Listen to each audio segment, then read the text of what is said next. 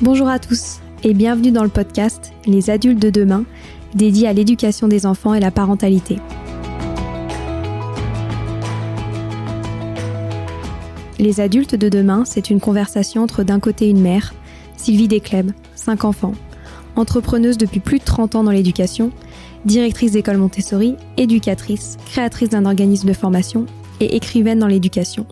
Et de l'autre côté, sa fille, c'est moi, Stéphanie.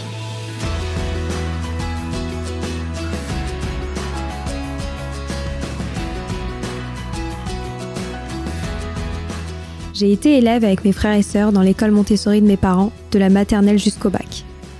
Du haut de mes 27 ans, je me suis toujours rendu compte que cela faisait nous des profils assez particuliers, suscitant de nombreuses interrogations. Non seulement car je suis un pur produit de ces pédagogies dites positives, très à la mode depuis peu, mais surtout parce que j'ai grandi dans un environnement dédié à l'éducation des enfants.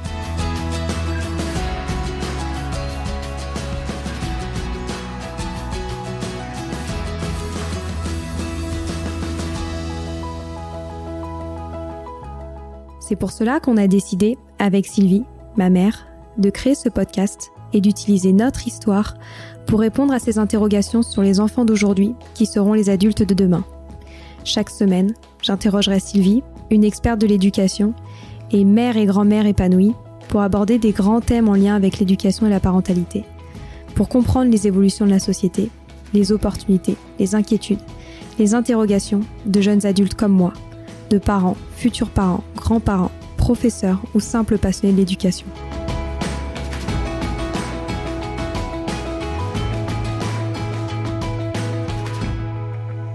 Car comme le disait si bien Maria Montessori, l'enfant est l'avenir de l'homme et nous souhaitons vous donner des pistes de réflexion et de potentielles réponses pour offrir aux enfants le plus bel avenir.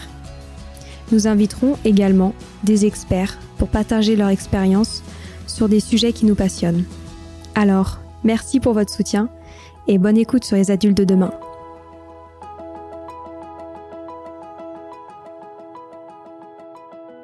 Donc euh, merci beaucoup euh, Anne d'accepter de répondre à toutes nos questions aujourd'hui. Donc la première question qu'on avait, c'est est-ce que vous pourriez vous présenter et notamment euh, plus en détail le parcours qui vous a mené jusqu'à l'éducation? Merci de votre invitation. Je m'appelle Anne Coffinier. Euh, pour ce qui est de ma présentation, euh, je me suis toujours intéressée à l'éducation. C'est d'ailleurs ce qui m'a conduit euh, à faire le concours de l'école normale et devenir euh, normalienne à la rue d'Ulm. Et très tôt, j'étais frappée par la, crise que je constatais auprès de, de mes pères, donc qui étaient jeunes normaliens et qui commençaient à enseigner. Et c'est comme ça que je me suis tournée euh, vers l'idée d'essayer de changer euh, le système éducatif. C'était un peu fou, un peu ambitieux. Et c'est comme ça que j'ai eu l'idée de faire Sciences Po puis l'ENA pour essayer de changer de, de l'intérieur le système éducatif. Et en faisant l'ENA, je me suis rendu compte que probablement la manière la plus pertinente de faire évoluer le paysage éducatif français, c'était plutôt de l'extérieur, euh, en développant euh, des initiatives libres qui viennent euh, en complément de ce qui existait déjà en France avec le système public et le système sous contrat. Et donc okay. actuellement, euh, je suis la présidente de l'association Créer son école. Euh, j'ai développé aussi avec mon équipe Éduc France, euh, qui est une plateforme d'information et de lobbying pour développer des initiatives en faveur de l'éducation. Et puis, dans les dix dernières années, j'avais aussi créé une autre fondation dont je m'occupe plus à présent. Et mon objectif est toujours le même, c'est-à-dire euh, de veiller à ce que, euh, de contribuer à ma mesure pour que euh, le, le, paysage éducatif français soit plus riche, soit plus diversifié, afin que chaque enfant puisse donner la pleine mesure de ses talents euh, et que euh, on puisse avoir une jeunesse plus heureuse, plus épanouie, plus créative, qui rentre dans la vie active et aussi dans la vie de la pensée euh, avec avec jubilation, avec bonheur ce qui est rarement le cas aujourd'hui, puisque quand on regarde les, sondages, on voit qu'on a une jeunesse qui, qui n'aime pas l'école, qui n'a pas confiance en elle-même, qui s'estime cassée par l'école, et qui souvent a une image assez dégradée qui fait qu'elle fait beaucoup d'orientation par défaut. Et beaucoup de projets sont embrassés euh, plus finalement parce que euh, il y a une pression sociale, ou c'est bien de faire comme ça, ou ça se fait dans le milieu, ou bien ils s'imaginent pas faire autre chose. Et donc tout ça, à mon avis, doit évoluer vers plus de liberté, plus d'audace et plus de responsabilité, de vision aussi, puisqu'on a une époque où dans notre vie on fera plusieurs métiers. Et donc il faut arriver avant tout être capable de se former tout au long de la vie, de savoir ce qu'on veut être, qui on veut être, et puis ensuite bah, de passer d'un métier à l'autre, de saisir des opportunités, de se développer. Voilà, donc c'est quand même une perspective, si on voit la vie comme ça, qui doit mobiliser euh, des conceptions d'éducation radicalement différentes de ce qu'on fait aujourd'hui. Et donc cela passe euh, notamment quand on regarde euh, toutes les initiatives par un, soutien de votre part, euh, notamment de, des écoles hors contrat. Est-ce que vous pouvez nous expliquer un peu plus pourquoi justement vous soutenez en particulier ces écoles hors contrat? Alors, ce qui me paraît indispensable, c'est de créer de nouvelles écoles. Chaque époque a besoin d'avoir des institutions propres à son génie, entre guillemets, à l'esprit de son époque. Et c'est normal qu'il y ait une création permanente. C'est normal qu'il y ait des institutions, des écoles qui naissent, et de même que c'est normal qu'il y en ait qui meurent. Et en France, la forme pour créer une école, c'est ce qu'on appelle l'école privée hors contrat, ou aussi, on l'appelle, et je préfère, l'école indépendante. Euh, donc quand vous créez une école en France, elle est forcément comme ça, sauf si vous appelez éducation nationale. Et donc même si vous êtes une mairie, si vous créez une école, ça va être une école hors contrat. Et au bout de quelques années, théoriquement, vous pouvez demander à obtenir un contrat, euh, classe par classe. Et vu la nature euh, des tensions budgétaires et vu l'état d'esprit global, c'est en général tout à fait euh, rare et au compte-goutte et problématique. En tout cas, on peut pas dire que ce soit une perspective de développement, de se dire voilà, je crée mon école, dans cinq ans j'ai le contrat et donc je pourrais reposer sur ce modèle économique. C'est pas vrai.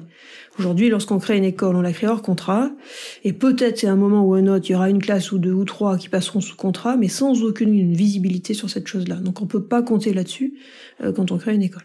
Donc ce qui m'intéresse dans, dans le fait de développer des écoles indépendantes, c'est la liberté. Le système est vraiment très intéressant parce qu'on est complètement libre de nos moyens pédagogiques, financiers, humains, intellectuels, philosophiques, spirituels, ce qu'on veut. On est libre vraiment de, de ce qu'on va mobiliser dans le projet mais on est comptable des résultats.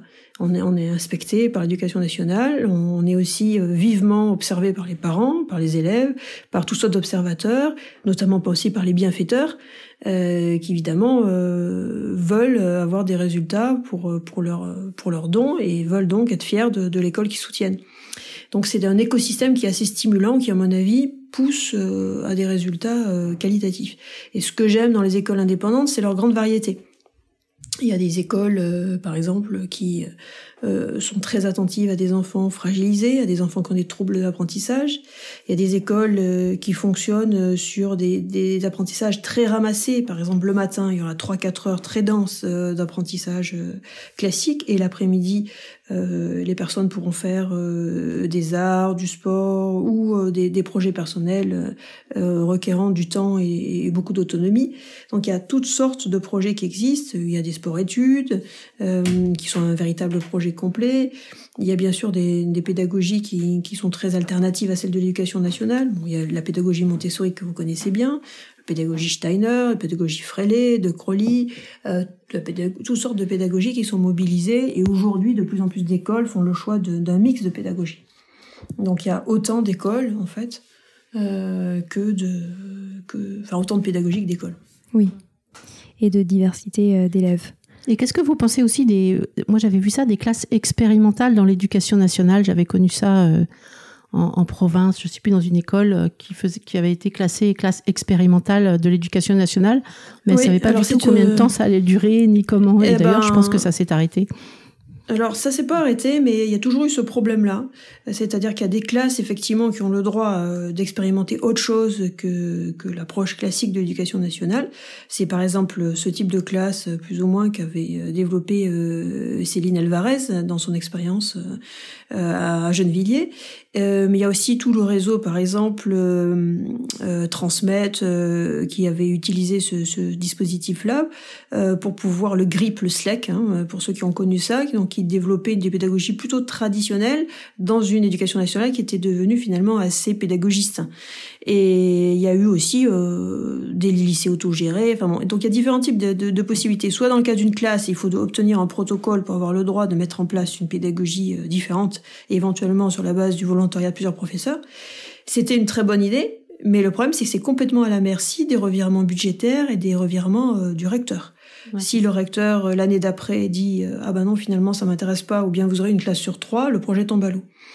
Et je me souviens très bien avoir rencontré une personne qui faisait partie de ce projet dans le nord de la France, dans une école de public tout à fait populaire à, à côté de Tourcoing et à Ronc, je crois.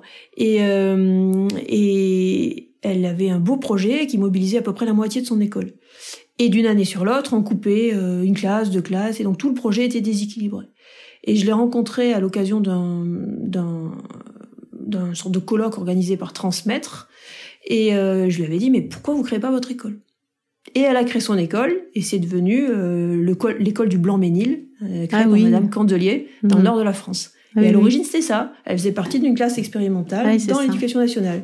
Et c'est en étant lassée finalement par les revirements et puis les, le manque de visibilité, le manque de cohérence éducative. Oui, c'est ça que j'avais compris, moi. C'est le manque de visibilité. Qu'elle est allée, qu'elle est allée jusqu'au bout. Un exemple qu'elle m'avait donné, qui m'avait frappé, elle avait remarqué que les enfants étaient très fatigués par la cantine qui était trop bruyante. Ouais. Et elle avait instauré, avec son petit groupe expérimental, une cantine douce, euh, sans beaucoup de bruit, avec euh, tout un protocole pour que les enfants se reposent vraiment.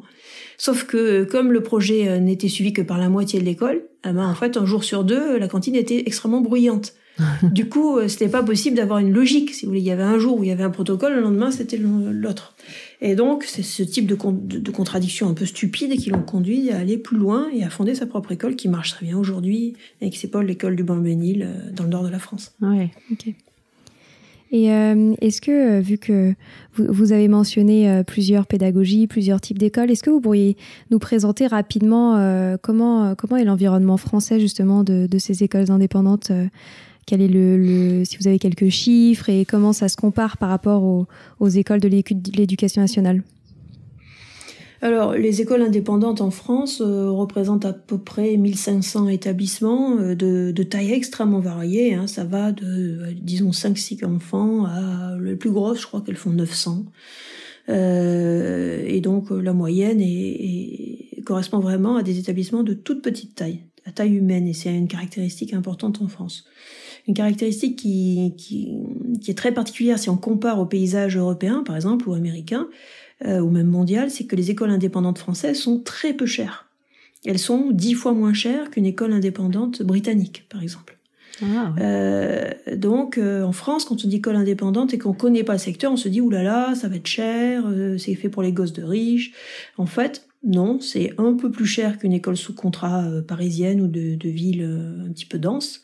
Euh, mais c'est pas si cher que ça. Alors évidemment, il y a des écoles qui sont plus chères, les écoles Montessori sont en général plus chères, les écoles bilingues sont beaucoup plus chères, et puis après, il y a des écoles qui ont des projets pédagogiques très spécifiques qui requièrent l'intervention de beaucoup d'intervenants, orthophonistes, médecins et autres, et effectivement, ça aboutit à des, à des modèles économiques assez chers.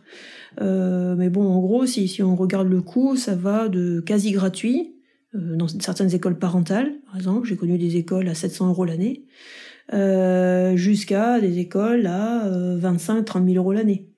Ah oui. euh, voilà, donc euh, le, le, le, panorama est extraordinairement différent par la qualité, par la pédagogie, par la structuration. Vous avez des écoles qui sont très peu institutionnelles, qui sont finalement très familiales avant tout. Et puis vous avez des écoles qui sont vraiment une institution avec, avec, des, avec des règles précises, avec euh, une, formalisation des pratiques. Euh, voilà. Donc il y, a, y a vraiment de tout. Et c'est certainement ça qui perturbe un peu les observateurs aussi. Parce qu'ils se disent, il y a tout là-dedans. C'est un, des, un des problèmes pour, pour expliquer ce, qu'est, euh, ce que sont les écoles indépendantes. Et effectivement, il y a des écoles indépendantes très bien, très intéressantes, très prometteuses pour, pour le, les, les enfants de France. Et des écoles indépendantes qui, par contre, ne sont pas du tout à l'honneur du secteur et au contraire représentent des dangers. Euh, mais c'est le propre de la liberté. C'est comme lorsque vous créez un journal, ben, ou vous écrivez un article, il n'y a plus de régime d'autorisation préalable en France, et ça s'appelle la liberté de presse. Et donc effectivement, il peut y avoir des journaux où il peut y avoir euh, des articles qui sont euh, tout à fait décevants ou voire contre-productifs. Et dans ce cas-là, ben, la, comment dire, la, la sanction s'exerce après coup. Maintenant, les écoles, c'est pareil.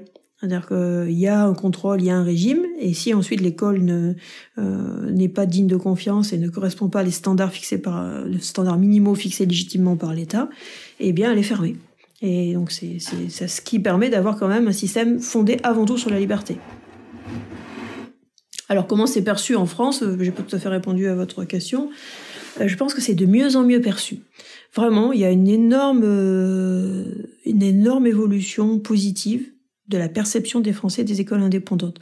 Avant, au tout début, quand j'ai commencé à travailler il y a 15 ans, au tout début, l'idée c'était les boîtes à bac. Euh, que la conception été marquée par la boîte à bac. La boîte à bac, c'est des enfants qui veulent pas travailler, des fils à papa, et on les fait travailler, travailler, travailler pour qu'ils obtiennent le bac. Cela dit, les boîtes à bac ont toujours été très utiles, hein, mais enfin, c'était euh, les écoles indépendantes étaient marquées par cette vision-là. Ensuite, la plupart des boîtes à bac ont fermé, puisqu'on a donné le bac à tout le monde ou à peu près. Et, euh, et ensuite, il y a eu une évolution différente, soit de d'écoles classiques, puisque le, comment dire, l'éducation nationale cessait d'être classique dans la pédagogie, euh, disons, à la Jules Ferry, si on peut dire, soit d'écoles euh, qui relevaient plus ou moins de la pédagogie, l'éducation nouvelle. Ça, remonte évidemment à des références des années 20-30, mais, mais il y a encore aujourd'hui un développement très fort hein, de ce type de pédagogie. Et puis ensuite, il y a aussi des écoles qui sont développées euh, dans des mouvances religieuses. Donc il y a tout le réseau des écoles juives, euh, une cinquantaine d'écoles en France hors contrat, puis l'équivalent sous contrat à peu près. Euh, il y a un réseau d'écoles évangélistes qui se développe progressivement, mais qui a pris du retard, puisque euh, historiquement, les, protestants, les réformés les les luthériens avaient fait le choix de donner toutes leurs écoles à l'État. Euh, au moment euh, de la République en 1880 par là, ils ont donné tout leur réseau d'écoles à l'État. Donc forcément, ils sont repartis avec beaucoup de retard historique dans le développement de leur réseau. Mais maintenant, il y a des écoles qui se développent. Euh, après, il y a les écoles catholiques. Et là, au début, c'était plutôt les traditionalistes qui ont créé des écoles, puisque euh, les catholiques, si on peut dire diocésains, classiques, euh, eh bien, avaient plutôt le, réseau d'écoles sous contrat. Et cette réalité, maintenant, s'est beaucoup euh, modifiée. C'est-à-dire que les, les, catholiques de toute obédience, y compris d'ailleurs se mélangeant à des gens qui sont pas catholiques, mais qui ont à peu près les mêmes recherches pédagogiques, en fait, s'associent pour développer de nouvelles écoles.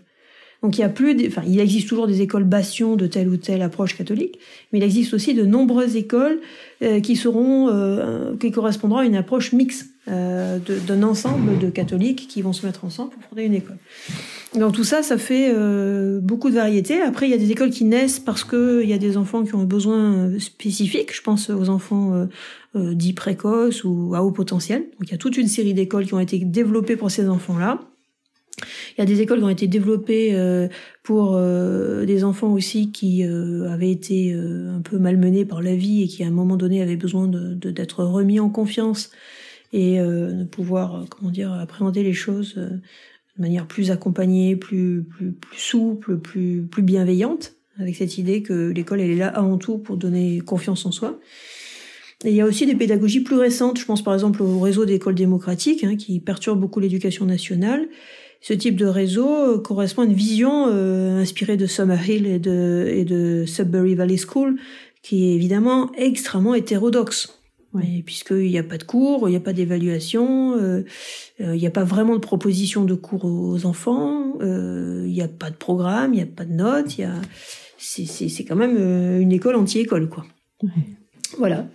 Donc euh, il y a une extrême variété. Euh, il y a aussi des écoles qui sont développées, des écoles avec, euh, par exemple, comme les petits chanteurs, vous savez. Donc ça, ça s'est redéveloppé dans le hors contrat aussi, avec une idée d'avoir une véritable vie musicale très dense.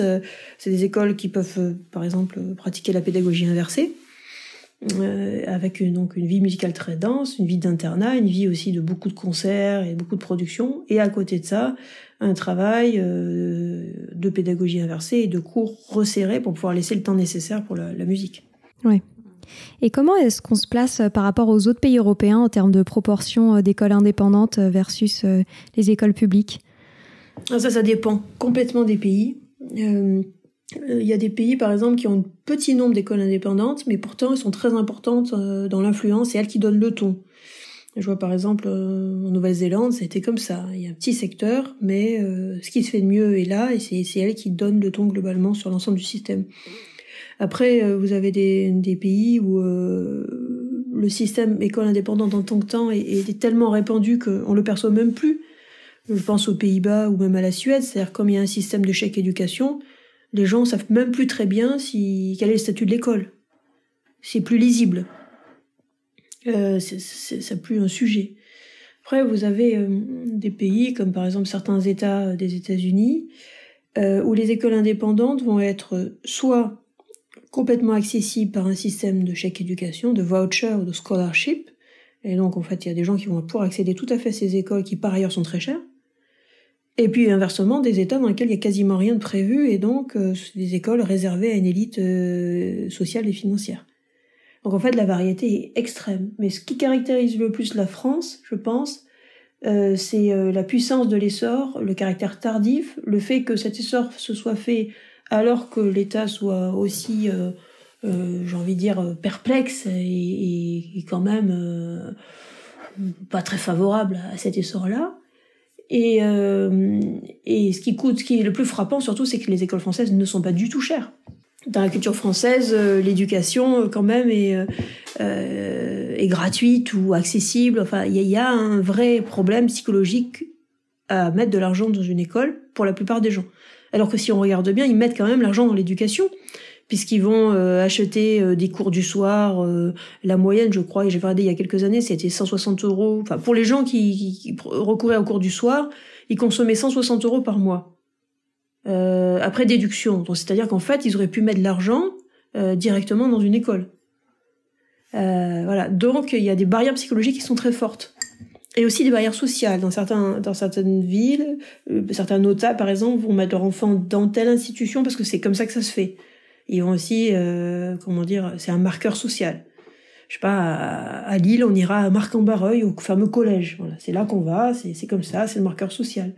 À Paris, il y a trois, quatre établissements, et donc il y a tout un réseautage qui se fait autour de ces établissements. Et on s'imagine que, en mettant ses enfants dans cet établissement-là, il aura des relations qui plus tard seront utiles. Il y a ça aussi qui freine un petit peu. Euh, parce que les écoles indépendantes françaises se sont structurées bien plus tard et pas, contrairement à l'image d'Épinal, pas du tout sur une logique d'entre-soi et d'élitisme financier ou social. Et donc, euh, elles garantissent beaucoup moins cette, ce, réseau, euh, j'ai envie de dire, euh, qui permet peut-être après dans la vie d'avoir un certain nombre de, portes ouvertes. Ça, c'est des spécificités françaises pour l'instant. Est-ce que vous pouvez expliquer ce que c'est que le chèque éducation dans les pays comme les États-Unis, etc. Alors, le chèque éducation, c'est un système euh, qui a différents noms, qui a été conceptualisé plusieurs fois en France. Hein. Il y a eu le bon scolaire, le ticket scolaire, le, le chèque éducation. C'est un système où on considère que euh, finalement chaque famille a le droit de faire ses choix éducatifs et donc l'État va donner à la famille une somme la même somme pour chaque famille et la famille, euh, avec cette somme, va payer euh, l'établissement de son choix ou bien va euh, le, le, répétiteur de son choix ou va faire le, les choix éducatifs qu'elle a choisis.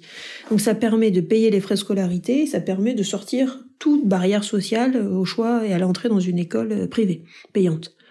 Donc c'est un vrai outil parfaitement social, intéressant. Mais en France, il se heurte quand même à une espèce d'a priori négatif euh, l'idée aussi que ça serait la fin de l'éducation nationale, que ça correspondrait à une mise en concurrence de tous les établissements entre eux.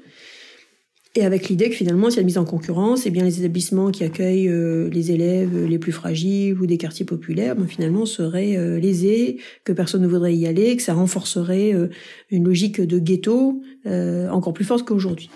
Bon, ça, c'est les réticences qu'on peut voir, mais enfin, ce qu'on constate aussi, c'est que la ségrégation scolaire, elle est, elle est totale, elle, est, elle est patente que de toute manière, il y a déjà un secteur privé hors contrat et sous contrat, donc de toute manière, la ségrégation existe. Elle est en plus aggravée par la ségrégation géographique et la ségrégation d'information, parce que c'était devenu tellement compliqué qu'il y a ceux qui ont l'information pour savoir ce qu'il faut faire, puis ceux qui l'ont pas.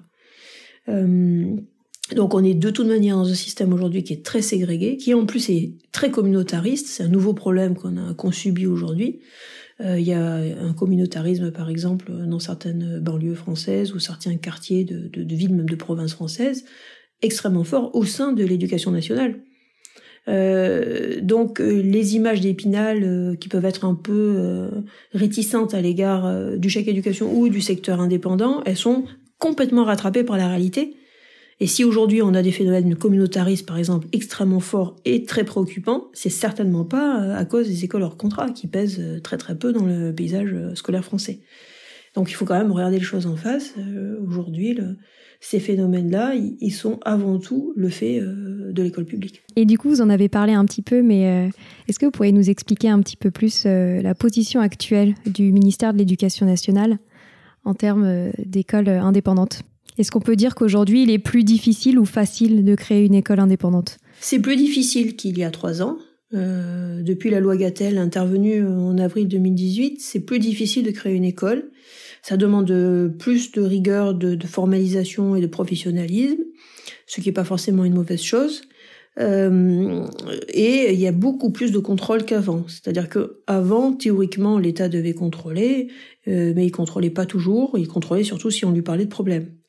Là maintenant, avec la loi Gatel, il doit contrôler l'année de, formation et puis ensuite il a une obligation de contrôle euh, avant la, cinquième année. Et euh, en pratique, on assiste plutôt à des contrôles annuels actuellement. Donc je pense pas que ça va pouvoir continuer comme ça parce que c'est évident que ça consomme euh, un nombre d'heures de la part des corps d'inspection d'éducation nationale absolument disproportionné par rapport à l'ensemble des professeurs. Aujourd'hui, les professeurs du public sont complètement sous-inspectés, ceux du sous-contrat aussi. Or, ils dépendent des inspections pour leur, pour leur carrière. Donc, c'est finalement euh, le désir de plus euh, contrôler leur contrat sans pour autant avoir euh, embauché de nouveaux inspecteurs, euh, qui réduit aussi, le, enfin, qui, qui, grippe un peu le système d'inspection de l'éducation nationale. Donc, quelle est l'attitude de l'éducation nationale à l'égard de des écoles, je crois que déjà il y a un réalisme qui, qui, qui, prévaut, c'est que euh, le ministère sait que ces écoles existent. Il, il, il, les répertorie, euh, il fait attention maintenant de, de, les connaître, de connaître ses professeurs, de, de bien les suivre, alors qu'avant c'était plutôt une forme de dédain doublé de, de désinvolture. Là maintenant, il y a un suivi statistique, un suivi administratif et un suivi euh, par le rectorat et puis euh, la volonté aussi de, de, que tous les acteurs impliqués soient bien au fait, c'est-à-dire la mairie, le procureur, euh, le rectorat bien sûr, et puis dans certains cas d'autres services du ministère de l'Intérieur pour avoir une, une, vision assez précise de ce qui se passe dans les écoles. Donc je crois que on, on évolue vraiment vers une amélioration, en ce sens que le ministère s'est donné les, les moyens de mieux connaître euh, le secteur, de mieux le suivre et de mieux l'inspecter et de pouvoir le fermer euh, les classes ou les écoles qui euh, ne correspondent pas à ce qui paraît être euh, le minimum requis. Donc comme les, les conditions sont désormais clarifiées, il y a tout en place pour qu'il y ait une sorte de, j'ai envie de dire, de d'assouplissement, de, de, de, baisse des tensions qui existaient traditionnellement entre l'éducation nationale et, euh, et, et, les écoles indépendantes. Et puis il y a une autre chose aussi, c'est que comme il y en a de plus en plus et qu'elles existent de plus en plus longtemps, bon ben forcément euh, les députés, les maires, les recteurs ben, s'habituent à ces écoles. Euh, ça devient une réalité euh, banale. Oui, ça fait partie du donc, paysage. ça fait partie du paysage. Et donc, on peut pas continuer à, à, à s'exaspérer. Donc, le problème, il vient très simplement d'un non-dit majeur, c'est que beaucoup de, personnes, euh, que ce soit de l'État ou hors dehors de l'État, ont peur de la recrudescence d'écoles qui pourraient euh, faciliter l'embrigadement d'enfants, soit dans des perspectives sectaires, soit dans des perspectives euh, d'embrigadement islamiste. Mais cette peur n'est pas exprimée très clairement, pour des raisons diverses. Et du coup, il y a des mouvements réguliers qui, poussent à renforcer euh, les contrôles sur les écoles hors contrat. Parce que hum, la peur fondamentale, c'est cette peur-là, c'est de dire, après tout, on peut se servir de ces écoles-là pour faire, euh, pour préparer des terroristes de demain. Mais au lieu de dire les choses simplement et de chercher clairement ça et de concentrer euh, la recherche là-dessus, le discours est beaucoup plus large, beaucoup plus vague, et du coup, la pression passe plutôt sur l'ensemble des écoles hors contrat, plutôt que sur les, sur les seuls qui pourraient présenter ce type de profil. Bon, ça, ça fait partie, euh, je pense, des mots de notre temps, de pas nommer les choses, de tourner autour du pot, euh, d'avoir peur de discriminer les uns ou les autres. Et finalement, je pense que ça fait des effets beaucoup plus euh, discriminatoires sur tout le monde que si on appelait un chat un chat. Parce que il y a bien d'écoles qui posent aucun problème, hein, qui, des écoles qui ont été fondées par des musulmans qui posent absolument aucun problème, et finalement, elles aussi se retrouvent suspectées et traitées de, de problèmes potentiels, alors qu'elles respectent les règles du jeu. Et inversement, euh, il y a énormément d'écoles, en tout cas il existe des, écoles non déclarées, des écoles clandestines, des, écoles de fait, qui elles, euh, euh, comment dire, échappent à toute forme de contrôle. Et là, bah, toutes les lois qui ont été développées et les décrets qui ont été pris pour contrôler plus leurs contrats bah, sont complètement vaines, puisque précisément ces écoles-là ne sont pas des écoles hors contrat. Donc il n'y a aucune base juridique pour les contrôler. Donc c'est ça qu'il faut faire évoluer, c'est-à-dire que le contrôle doit porter beaucoup plus sur des groupements de faits, euh, des gens qui font l'école à la maison, ils se regroupent dans telle ou telle circonstance, ou des activités périscolaires ou sportives ou, ou de soutien scolaire qui vont, comment dire, euh, finalement se, se glisser dans les, dans les interstices de la législation plutôt que sur les écoles hors contrat qui, elles, aujourd'hui, sont bien déclarées, bien contrôlées, bien cartographiées. Et franchement euh, présentent tout pour euh, bah, fournir autant de garanties que possible. Même si bien sûr, ben, dans toute euh, réalité humaine, il y aura toujours euh, des pédophiles, il y aura toujours euh, des, des, gens qui sont malveillants, comment dire, malhonnêtes ou brutaux. Ou il y aura tout ça existera toujours, mais tout autant que dans une autre école publique ou privée, ni plus ni moins. Ce sera la, la même réalité statistique. Voilà, donc je crois que il y a une double évolution paradoxale. D'un côté, le hors contrat est passé dans les mœurs, il faut bien voir aussi qu'il est passé dans les mœurs à l'égard, euh, enfin, euh, pour l'Église catholique aussi. Ça, c'est une nouveauté parce que très longtemps, l'Église catholique était très réticente à l'égard des écoles qui se développaient dans la mouvance catholique. Et là, maintenant, elle a fini par prendre en compte le fait que c'est comme ça. C'est comme ça, ça fait partie des formes actuelles euh, de, de la société et que donc, de même que ça n'a aucun sens de pester contre l'usage du téléphone portable, bah, ça n'a aucun, aucun sens de pester contre le développement des écoles indépendantes. C'est, ça fait partie de notre modernité. Et donc ça, il y a cette évolution, une, acceptation beaucoup plus large de la part des acteurs institutionnels, et en même temps, une sorte de manière de pas désigner la peur qui nous habite, euh, qui était cette peur de faire face à des enrégimentements, euh, enrégimentements euh, euh, radicaux de, l'islam politique radical. Et donc, comme on désigne pas bien les choses, ben finalement, c'est un peu tout le secteur qui va être suspecté potentiellement de pouvoir être une source de problème alors qu'il faudrait mieux désigner exactement ce qu'on cherche et concentrer les forces sur ce qu'on cherche. Et notamment en incluant euh, des structures qui ne sont pas des structures déclarées, mais précisément des, des, des, des, écoles qui ne sont pas des écoles, qui sont des, formes euh, diverses d'activités, euh, parascolaires, dire, mmh. parascolaires et souvent euh non éducative, puisque quand même l'éducation elle est quand même développée, euh, enfin elle est, elle est quand même fondamentalement faite pour développer la liberté, euh, la, connaissance et, l'autonomie. Donc euh, si des structures sont instrumentalisées à des fins comment dire d'enregimentement, eh bien là on sort complètement du champ de l'éducation pour passer dans un autre champ qui est celui du champ de, de l'enregimentement. Oui. Et quelle est la position des professeurs, euh, euh de l'éducation nationale sur euh, justement ces nouvelles possibilités qui s'offrent à eux? C'est très variable. là encore, il y a beaucoup de professeurs qui... alors, il y a déjà, dans le primaire, il y a beaucoup de professeurs d'éducation nationale qui parfois prennent une retraite anticipée et puis ensuite vont rejoindre une école primaire indépendante. Ça, déjà, c'est de plus en plus fréquent. Ensuite, dans le secondaire, il y a beaucoup de professeurs qui font des doubles services. Et donc, ils ont un pied dans les écoles indépendantes et un pied dans les écoles publiques ou privées sous contrat.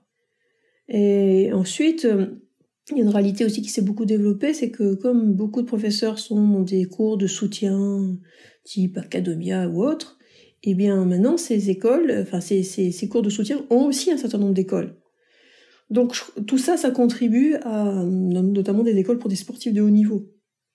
Tout ça, ça contribue à banaliser la réalité des écoles indépendantes. Et je pense que de plus en plus de professeurs d'écoles publiques sont tout à fait prêts à, passer dans une école indépendante euh, dès lors que le salaire et la visibilité sont, suffisamment euh, clairs. Oui. Et quel est votre point de vue euh, par rapport à la formation actuelle qui est proposée aux professeurs de l'éducation nationale? Ah bah là, ça fait partie des grands fiascos français. Au moins, c'est clair. Euh, euh, aussi bien en formation initiale qu'en formation continue, c'est un désastre. En formation initiale, euh, on a changé les noms, mais enfin, on est toujours plus ou moins dans les mêmes approches que l'IUFM. Donc, les professeurs ne sont pas préparés du tout à leur, à leur métier. et ensuite, en formation continue, bah, comme les formations sont désastreuses, les professeurs ne se forment pas. Et c'est la, la, profession qui, en France, se forme le moins. Et si on compare à nos homologues performants, je pense notamment dans les pays nordiques ou autres, on est complètement, complètement décroché. C'est-à-dire que aussi, on a tellement voulu faire de la formation le lieu pour mettre en place les réformes de l'éducation nationale, alors que c'est pas ça une formation normalement. C'est ça doit partir des besoins des professeurs et non pas ça doit pas être la dernière réforme. Et en plus en France on en a tout le temps euh, qui qui est rendue obligatoire à coup de formation. Du coup, euh, si je prends des pays euh, scandinaves qui sont des pays très intéressants pour la formation, ils font beaucoup de formations entre pairs donc euh, ils se repèrent entre eux et ensuite ils, échangent leur classe où ils se retrouvent ensemble et ils s'épaulent de manière finalement assez informelle. Et quand un professeur bah, sort du lot, il peut éventuellement euh, former euh, les autres. Et là aussi, on voit qu'on a un problème en France parce que comme les évaluations de professeurs ou même les évaluations d'élèves, quand il y en avait, sont pas rendues publiques, et on peut pas repérer les bons professeurs. Et donc finalement, les professeurs enfin, si vous êtes professeur, vous savez pas très bien, je sais pas, m'enseigner la division.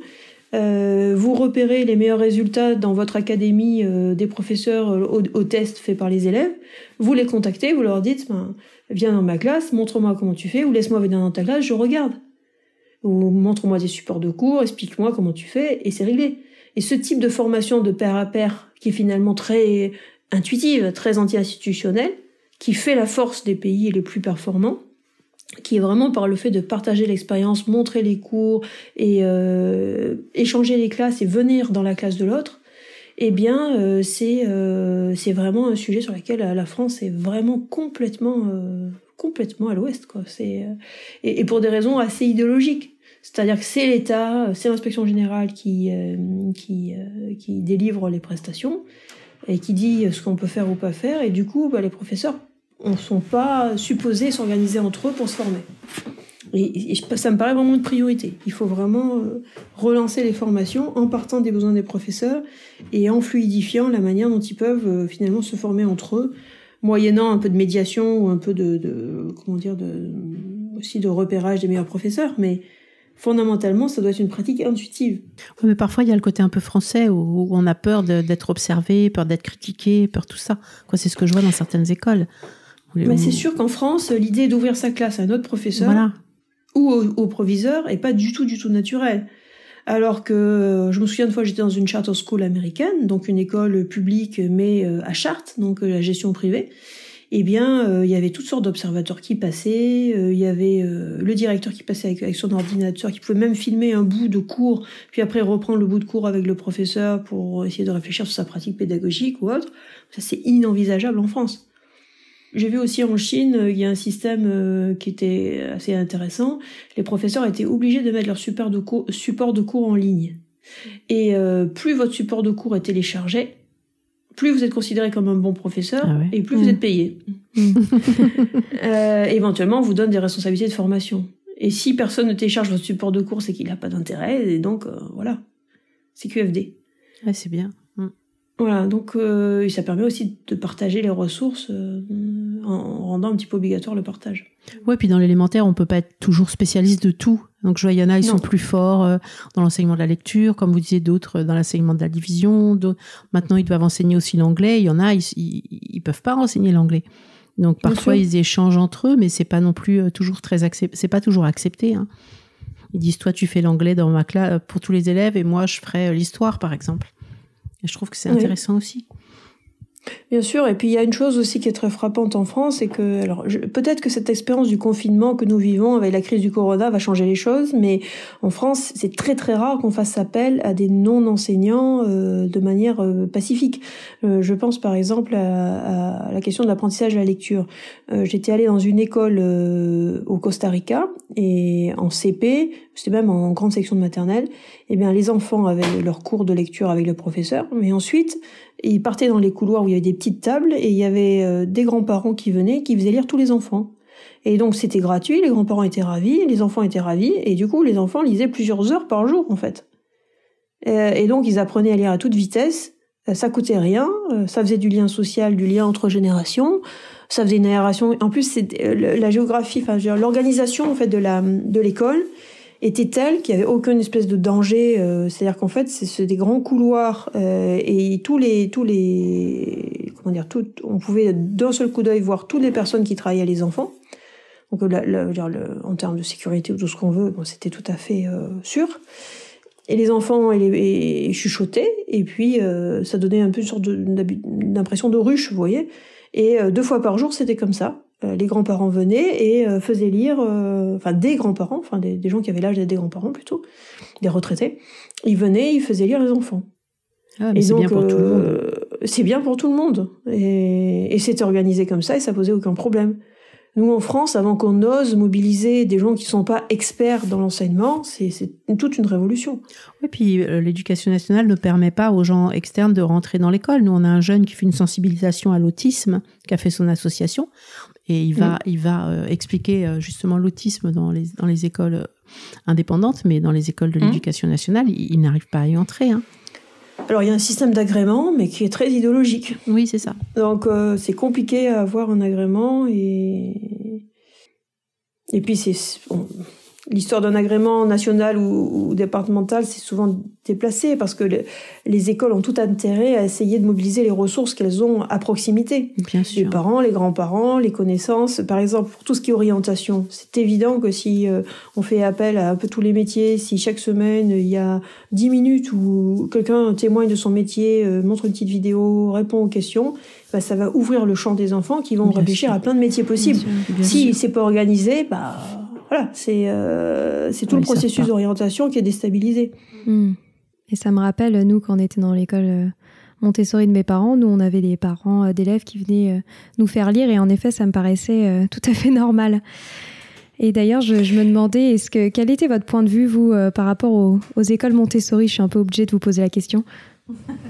ouais, je ne sais pas si on a besoin d'avoir un point de vue. Euh, parce que d'abord, bon, ce qui, est, ce qui est certain, et c'est certainement à la fois un problème et une chance, mais ce qui est certain, c'est qu'elles sont d'une extrême euh, variété. Oui, c'est ça. Il y a tout, euh, ça va du mieux au pire, et forcément, ça dessert la marque Montessori précisément parce qu'il n'y a pas de marque. Et en même temps, ben, ça permet aussi euh, ben de d'éviter un corporatisme, hein, parce qu'on peut imaginer que si, si tout le monde devait demander la lettre de patente pour ouvrir son école, il pourrait là aussi y avoir un nouveau corporatisme.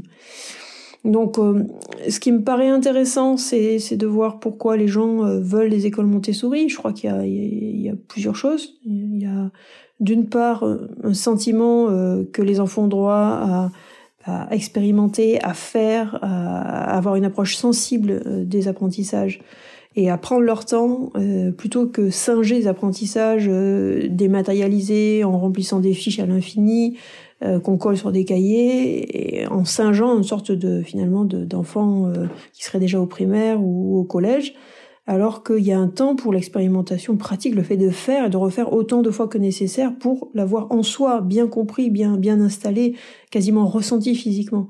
Et ça, je pense que notre euh, génération de plus en plus virtualisée, de plus en plus déracinée, de plus en plus pressée, se rend compte que ça va pas, que ça cloche et qu'il faut le compenser par euh, un enracinement, par le temps, par la manipulation, par le contact physique, la mobilisation des sens. Et je crois que c'est quelque chose qu'on ressent assez intuitivement. Après, il y a d'autres réalités. Il y a aussi des gens qui, qui utilisent la méthode, euh, enfin, les écoles Montessori pour sortir d'un environnement euh, euh, éducatif euh, qui ne leur convient pas. Donc, euh, ça peut être une technique de contournement. il y a aussi ceux qui, qui choisissent les écoles Montessori parce qu'elles proposent souvent du bilinguisme et que ça leur paraît une composante importante aujourd'hui. Donc euh, les motivations sont, sont très très très très variées. Et je crois aussi que pour ce qui est des premières classes, des premières ambiances, une des motivations, c'est aussi que l'école maternelle française est quand même très très comment dire euh, statique. Euh, c'est quasiment, elle est quand même très inadaptée à, à, des enfants de, de, de l'âge concerné. Et donc, une manière de dire, bah oui, on, est obligé d'aller aller à l'école maternelle parce qu'on va pas laisser nos enfants à la crèche ni avec une nounou à la maison, il faut bien travailler pour la plupart des gens. Donc, l'idée, c'est de les mettre dans un endroit où euh, il y aura une approche vraiment adaptée à la petite enfance. Et là, bon, ben, il y a deux, enfin, moi, je connais deux grandes approches intéressantes. Hein. Il y a la pédagogie Steiner pour la petite enfance, qui est intéressante, et la pédagogie Montessori. Alors, il y a certainement aussi, mais il n'y a pas beaucoup d'écoles en France, toutes les, les écoles des bois, l'école de la nature, qui peut être aussi intéressante. Euh, euh, voilà, euh, je pense par exemple au livre de Monia Fauchier de la Vigne hein, sur euh, l'école de la nature. Il y a, aujourd'hui un vrai, vrai souci de, revenir à quelque chose qui soit plus ancré, qui soit plus conforme aussi à l'aspiration qu'on a tous de renouer avec la nature, de renouer avec une approche respectueuse de, mm. de l'environnement, de bienveillante. Donc ça, je crois que tout ça, ça, ça, ça contribue aussi à, à, alimenter un véritable intérêt. Et puis après, il y a un effet de mode aussi. Hein, ah oui, c'est sûr. Et euh, j'aimerais qu'on termine cet entretien euh, en parlant un petit peu plus euh, de votre association, Créer son école. j'aimerais bien que vous nous partagiez quels sont vos principaux combats, votre champ d'action actuel et, notamment les, récents combats que vous avez menés. On a, suivi ça de près avec Sylvie, notamment sur la décision euh, du baccalauréat euh, pour, euh, les écoles hors contrat. Est-ce que vous pouvez nous, parler un peu plus de tout ça? D'accord. Euh, bien, l'association Créer son école est une association que j'ai fondée en 2005, donc ça commence à faire hein, 15 ans.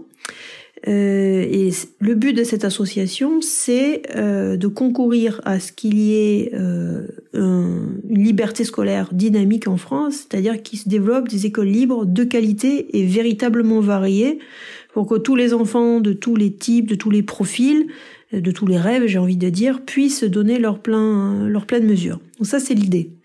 Et pour ça, qu'est-ce qu'on fait? Eh bien, on accompagne quotidiennement. Donc, euh, on a pour ça un juriste euh, très compétent. On accompagne quotidiennement les créateurs et les directeurs d'école qui ont des questions, qui créent leur école, qui ont des difficultés.